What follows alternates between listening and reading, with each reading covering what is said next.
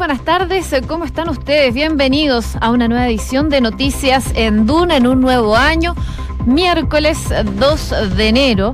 Partimos este, esta edición de noticias contándole malas noticias para los que no les gusta el calor, porque hay ola de calor que va a afectar a la zona central a partir de esta jornada y hasta el próximo viernes, de acuerdo a la información que está entregando la Dirección Meteorológica de Chile. Este alza en las temperaturas va a afectar principalmente a la región metropolitana, la de Valparaíso y también a Coquimbo en los sectores de valles y también en la precordillera. Según este organismo, dentro de estos días los termómetros podrían llegar incluso a marcar los 36 grados de temperatura, bastante calor para este inicio de año. En estos momentos en Santiago los termómetros están llegando hasta los 30 grados. En Viña del Mar y Valparaíso, 22 grados, máxima de 23. En Concepción hay 20 grados de temperatura y se espera que aumente un poquito más. Y ya va a llegar hasta los 21 durante la tarde. Y en Puerto Montt se espera algo de precipitaciones débiles, 13 grados a esta hora, máxima de 15 se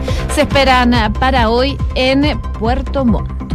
Por supuesto, partimos revisando las principales noticias en una jornada que ha estado marcada por este video del año 2017, en donde entrevistan al diputado Gabriel Boric y al final de la entrevista le entregan una polera, una polera que tiene la imagen del eh, senador Jaime Guzmán, senador que murió eh, asesinado en el año 91.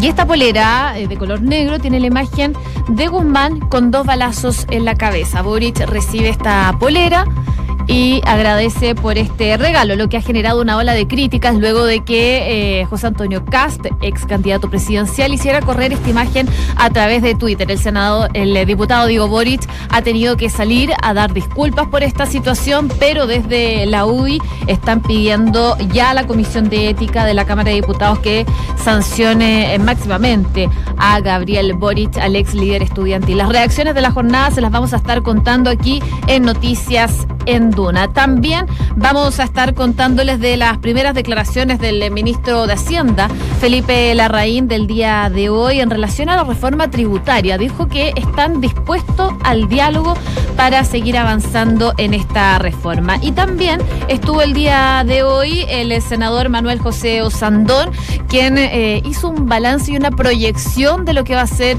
el año 2019. Incluso hizo un llamado al presidente Sebastián Piñera y su gobierno a llegar a acuerdos principalmente con la oposición y dijo que ya era el momento de dejar de lado las críticas al eh, gobierno de la expresidenta Michelle Bachelet. Y en noticias internacionales, por supuesto, estamos muy atentos a los primeros, a las primeras horas, los primeros días de mandato de Jair Bolsonaro, presidente de Brasil, que asumió el día de ayer con gran contingente policial y por supuesto con grandes expectativas, no solo en Brasil, sino que también en el mundo. Una con cuatro, partimos como siempre con los titulares, esta vez en voz de Enrique Llagar. El diputado Gabriel Boric abordó en esta jornada la polémica generada durante el fin de semana por un video de 2017 en el que se ve al parlamentario con una polera de la imagen del fallecido senador Jaime Guzmán con una bala en la cabeza. El parlamentario frente amplista dijo que no había tomado la relevancia el hecho y que claramente había sido un error, haciendo un llamado a no avivar más esta polémica generada por José Antonio Cast. No, creo que sería un error de mi parte eh, entrar en una seguidilla de respuesta, declaración con una persona como él. Eh, creo que no hay que alimentar y avivar eh, estas polémicas que distraen los temas que realmente importan. Yo insisto, pido humildemente disculpas por la reacción de ese momento, que fue el 2017, y a quienes hayan sentido ofendidos. Desde la UDI, el diputado Juan Antonio Coloma pidió que se le aplique la sanción máxima al ex líder estudiantil por las imágenes difundidas en redes sociales. A ver, nosotros lo que esperamos es que aquí se aplique la máxima sanción de la Comisión de Ética. Estamos, nosotros esperamos que esta semana, más tardar la próxima, salga la sanción de la Comisión de Ética por haberse reunido con Ricardo Palma Salamanca, con el asesino de Jaime Guzmán, y esperamos que esta segunda, esta segunda presentación tenga también, y ahora sí, la mayor de las sanciones, porque aquí hay una repetición de hechos respecto de la, en este caso, o de burlarse, de reírse o de reunirse con los asesinos de Jaime Guzmán. ¿Cuál es eh, la máxima sanción? El 15% de su remuneración, pero eso no es lo realmente relevante. Lo realmente relevante es que se diga que aquí hay un diputado que está contraviniendo las normas éticas de la corporación de la Cámara de Diputados. Aquí en Duna, el senador Manuel José Sandón le pidió al gobierno un cambio de estrategia para el 2019, enfatizando que ya pasó la etapa de echarle la culpa a Bachelet. Además, aseguró que hay que empezar a mostrar los logros sin desprestigiar a los otros. La política, igual que todas las cosas en la vida, somos seres humanos comunes y corrientes. Entonces, cuando tú todo lo desarrollas, por lo menos en el, en el área económica, pegándole al gobierno anterior y después tienes que juntarte ¿ah? a, a, conversar con los representantes del gobierno anterior, que además son mayoría en la Cámara de Diputados y en el Senado, humanamente eso es imposible, o sea, así de claro. Entrevista que pueden revisar completa en duna.cl. El ministro Felipe Larraín reafirmó su disposición al diálogo para avanzar en la reforma tributaria. El secretario de Estado indicó que están disponibles para escuchar opiniones sobre la iniciativa. O sea, este es un proyecto que pretende estimular el crecimiento, la inversión, el empleo, hacerle la vida más fácil eh, a las pymes, eh, realmente dar más oportunidades a los chilenos. Y ese es un tema absolutamente central dentro de este proyecto. Así que me parece que, que eso, no, eso no se puede perder. La disposición al diálogo no es a desdibujar el proyecto, es a mejorar el proyecto. Y estamos disponibles para escuchar opiniones al respecto y el gobierno le renovó la urgencia a la ley que evita las trabas para la donación de órganos. Desde el Ejecutivo apuestan a una tramitación express en las cámaras para que sea aprobada durante enero. La Contraloría inició una auditoría en todas las Fuerzas Armadas por los gastos en pasajes. Entre los años 2010 y 2018, la unidad del ejército indaga por las devoluciones de dinero del ítem de viajes que nunca fue auditada.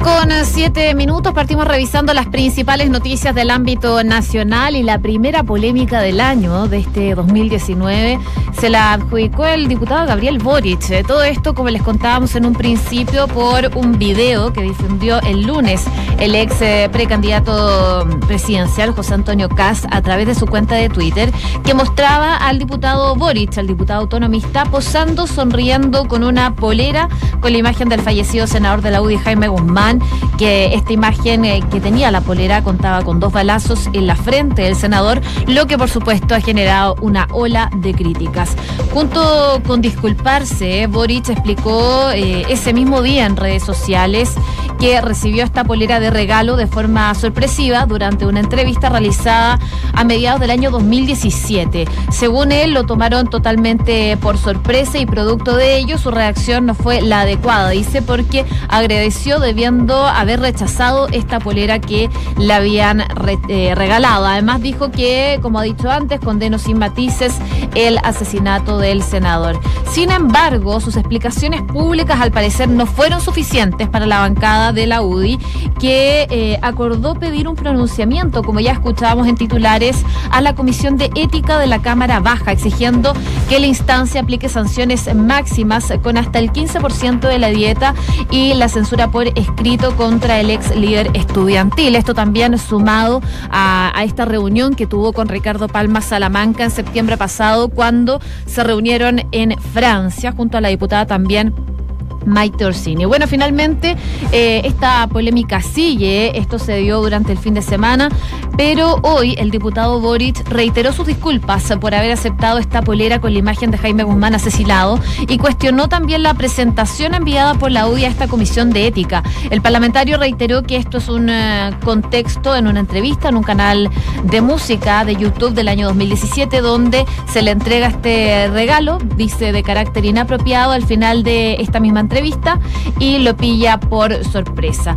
Da las mismas explicaciones, sé que no reacciona adecuadamente, que pidió disculpas también si alguien se sintió ofendido por ello. Pero respecto a la presentación ante la Comisión de Ética, dice el diputado Boric que todos los parlamentarios tienen el legítimo derecho para presentar estos requerimientos que estimen pertinentes, pero dice que él también los invitó a leer la presentación que ha hecho la UDI, donde aluden a sombría, a comportarse como hombre para que eh, se ponderen también los hechos en una justa dimensión. Recordemos que la UDI envió este documento a la Comisión de Ética en donde se da cuenta eh, de estos calificativos. Finalmente apelan a la hombría del diputado Boric y también dice que pesa menos eh, que la moneda venezolana. Son parte de lo que se puede leer en este texto que de hecho publica partes la tercera el día de hoy. Desde el gobierno, por supuesto, también cuestionaron esta, estas imágenes que se difundieron a través de redes sociales. La ministra vocera Cecilia Pérez cuestionó lo que llamó como conductas reiteradas del diputado del movimiento autonomista Gabriel Boric, quien aparece en este video recibiendo esta polera con el rostro del ex senador y fundador de la UDI, Jaime Guzmán, con disparos en la frente. Esto fue lo que dijo la vocera de gobierno. Escuchemos. Cuando se trata de valorar dictaduras de izquierda y de condenar dictaduras de derecha. Nosotros hemos dicho que somos un gobierno de centro derecha, que condenamos todo tipo de dictaduras y que valoramos siempre, en todo momento y en todo lugar, los derechos humanos. Y cuando uno ve que hay conductas reiteradas de un líder de la izquierda de nuestro país, como es el diputado Boric, que se junta con terroristas, que festeja la entrega de una polera donde aparece el único senador asesinado en democracia, no respetando y teniendo una actitud poco humana hacia el dolor de sus familiares y también hacia el dolor de aquellos que conocieron al senador Jaime Guzmán, que lo respetan y que lo quieren, no se condicen con un liderazgo responsable. Él ha reconocido que cometió un error. Palabras entonces de la vocera de gobierno que se refirió a esta polémica, la primera polémica del año 2019 y que tiene relación con el diputado Gabriel Boric, esta vez por un video difundido a través de redes sociales y que difundió el eh, ex candidato presidencial José Antonio Cas, en donde se le ve recibiendo esta polera con la imagen de Jaime Guzmán y dos balazos en su cabeza. La ministra, por supuesto, volvió a reiterar eh, lo que ha sido, dice, parte de la izquierda de nuestro país que tiene doble estándar, dice la ministra, cuando se trata de valorar dictaduras de izquierda y de eh, condenar dictaduras de derecha. Según lo que dice también la ministra, nosotros hemos dicho que somos un gobierno de centro derecha, que condenamos a todo tipo de dictaduras y que valoramos siempre, en todo momento y lugar, los derechos humanos. Así entonces eh, salen las críticas a esta situación que no se generó eh, este año ni tampoco el año pasado, fue el año 2017, pero que vuelve a resurgir a través de redes sociales y que tiene bastante complicado al diputado Gabriel Boric. Una de la tarde con 13 minutos, seguimos avanzando en otras informaciones porque tras el término de las celebraciones por el año nuevo, Carabineros contabilizó decenas de fallecidos asociados a accidentes de tránsito, además de cientos de detenidos y casi 2.000 infracciones cursadas. Son los hechos lamentables que eh, aparecen y cifras que aparecen tras eh, las celebraciones del año nuevo. Según ya está informando Carabineros, entre las 0 horas del viernes 28 de diciembre y las 24 horas del martes 1 de enero ocurrieron 32 decesos, cuatro de ellos en la capital y 28 en el resto de las regiones del país. Y en el mismo periodo, además, se controlaron más de 145 mil vehículos y se cursaron 2.674 infracciones por exceso de velocidad, lo que implica más de 500 faltas eh, constatadas eh, en este día. Lamentable la situación, por supuesto también se generó consumo de alcohol los uniformados realizaron 33.000 exámenes a conductores y de estos, 424 fueron detenidos por ser sorprendidos manejando en estado de ebriedad.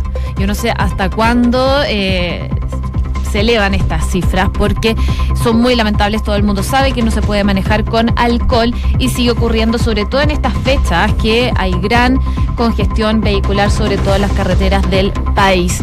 Y eh, otro hecho que es bastante lamentable unos minutos es lo que ocurrió en la Torrentel, eh, toneladas de basura que se generaron tras estas fiestas, muchos celebran, eh, esperan las 12 de la Torrentel, pero lo que queda después es pura basura y pese a los llamados que hicieron por mantener limpio, por no usar eh, este tipo de cotillón que contamina bastante.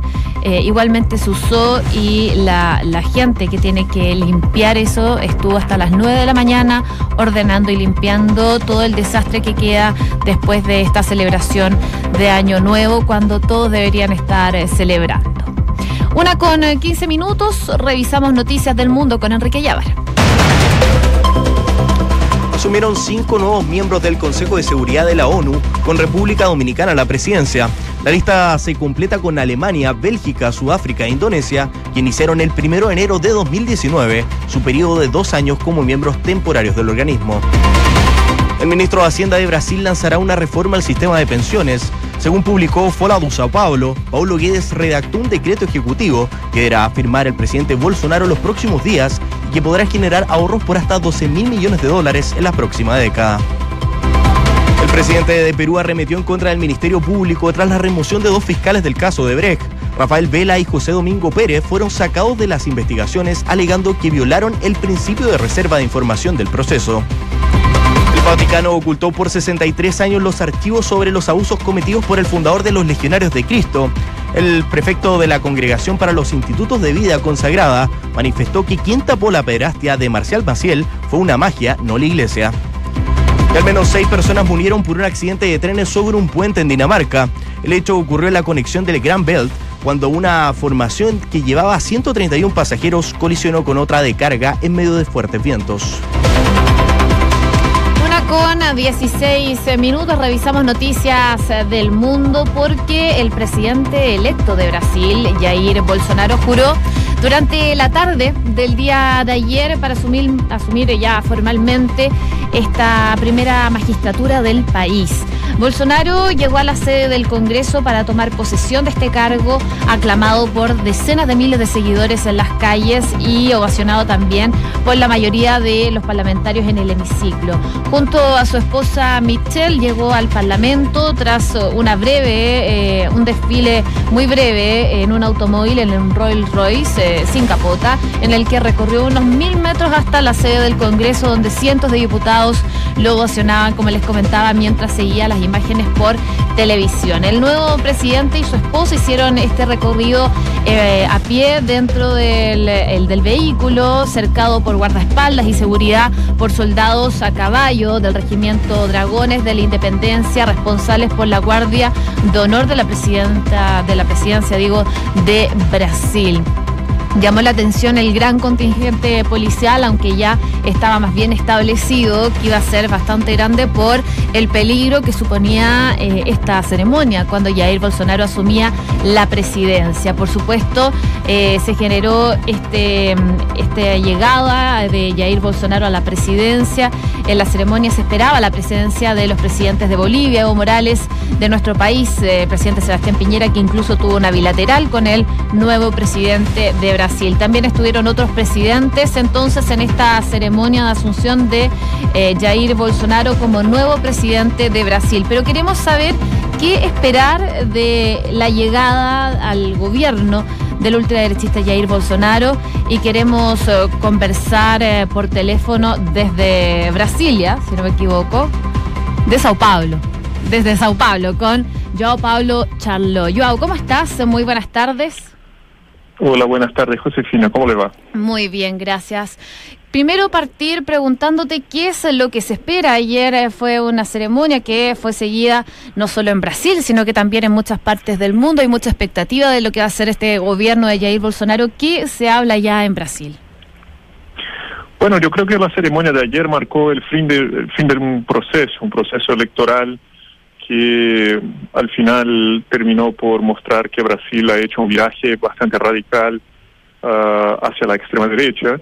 Y es también el inicio de un periodo de gobierno que tiene que durar cuatro años, un gobierno que tiene promesas de reformas profundas en el área económica, uh, reformas liberalizantes como en el sistema de jubilación, la ley de trabajo, también la promesa de achicar al tamaño del Estado por parte de un gobierno que dice claramente que busca inspiración a todo lo que ha pasado con Chile durante la dictadura militar, desde el punto de vista de gestión de la economía, en un sentido de, que apunta a un modelo bastante más liberal de lo que ha vigorado hasta ahora en Brasil.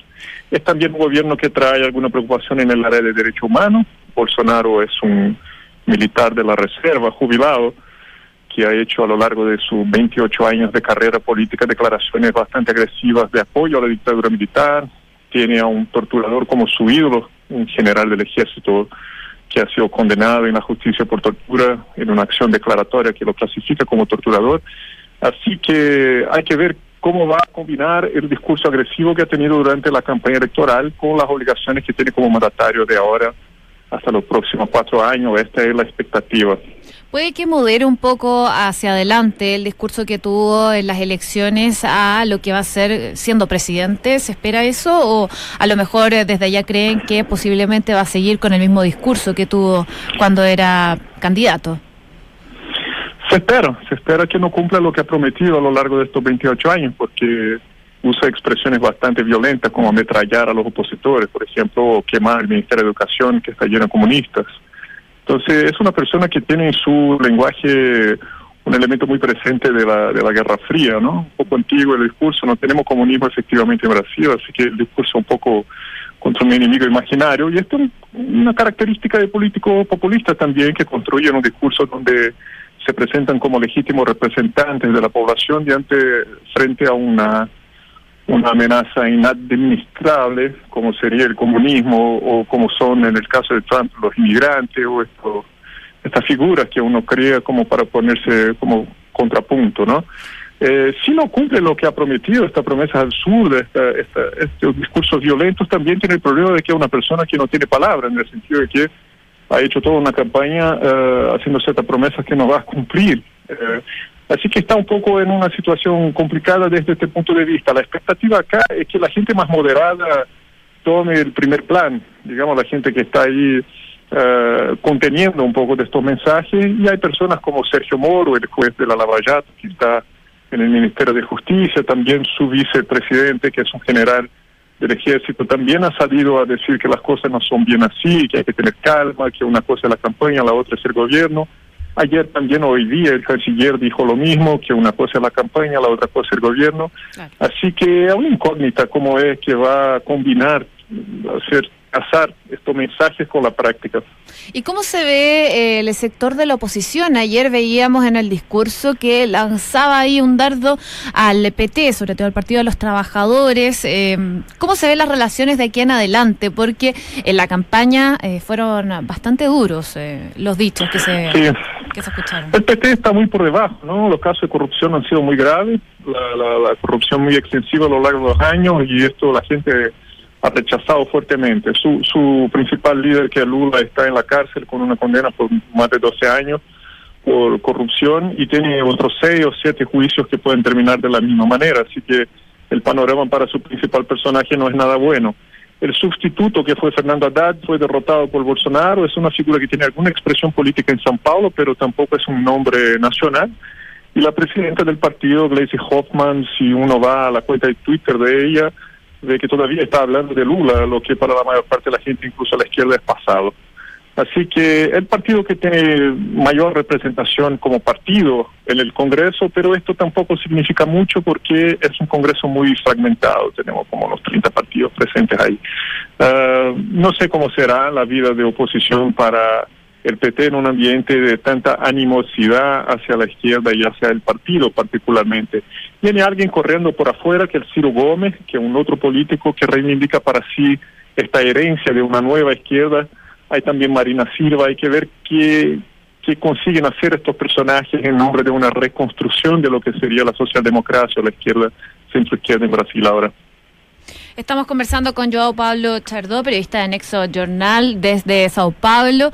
Bueno, también eh, hay expectativas en cuanto a las relaciones internacionales. Hoy día estaba revisando la prensa internacional y se habla de que eh, el nuevo presidente de Brasil, Jair Bolsonaro, junto a Trump exhibieron su alianza el día del cambio ultraderechista en Brasil. Es parte de los titulares que se pueden ver.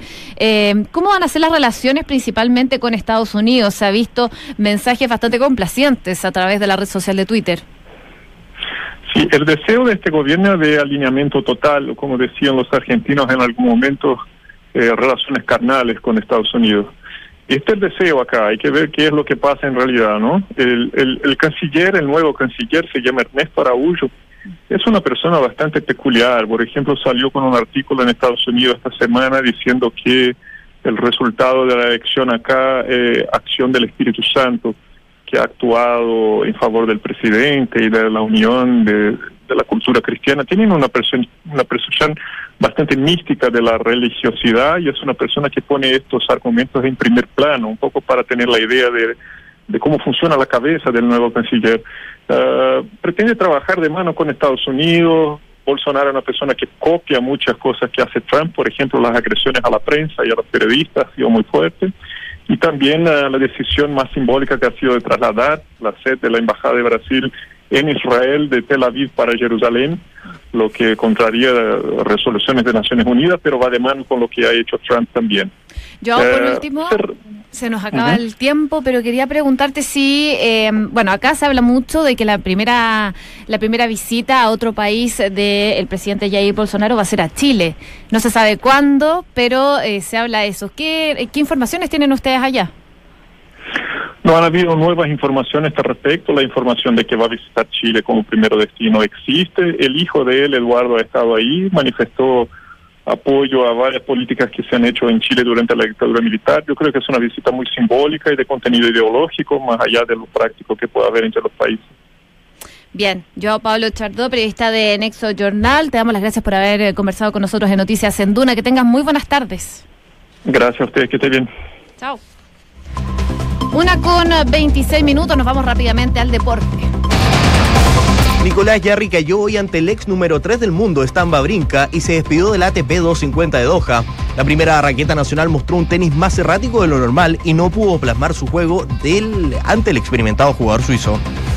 Y hoy a partir de las 17 horas el Manchester United visitará al Newcastle por la fecha 21 de la Premier League en un partido que contará con el retorno del delantero chileno Alexis Sánchez. El futbolista nacional regresa tras una lesión que le hizo perderse la recta final del año. Y Gary Medel está cada vez más cerca de convertirse en jugador del West Ham de Pellegrini. Desde Inglaterra aseguran que el Pitbull se acercó a la dirigencia del Besiktas para que lo dejen partir y que el equipo inglés le había ofrecido al elenco turco 8,7 millones de dólares por su fichaje y un contrato por cuatro temporadas. Una con 27 cuando en estos momentos en Santiago los termómetros marcan los 30 grados de temperatura.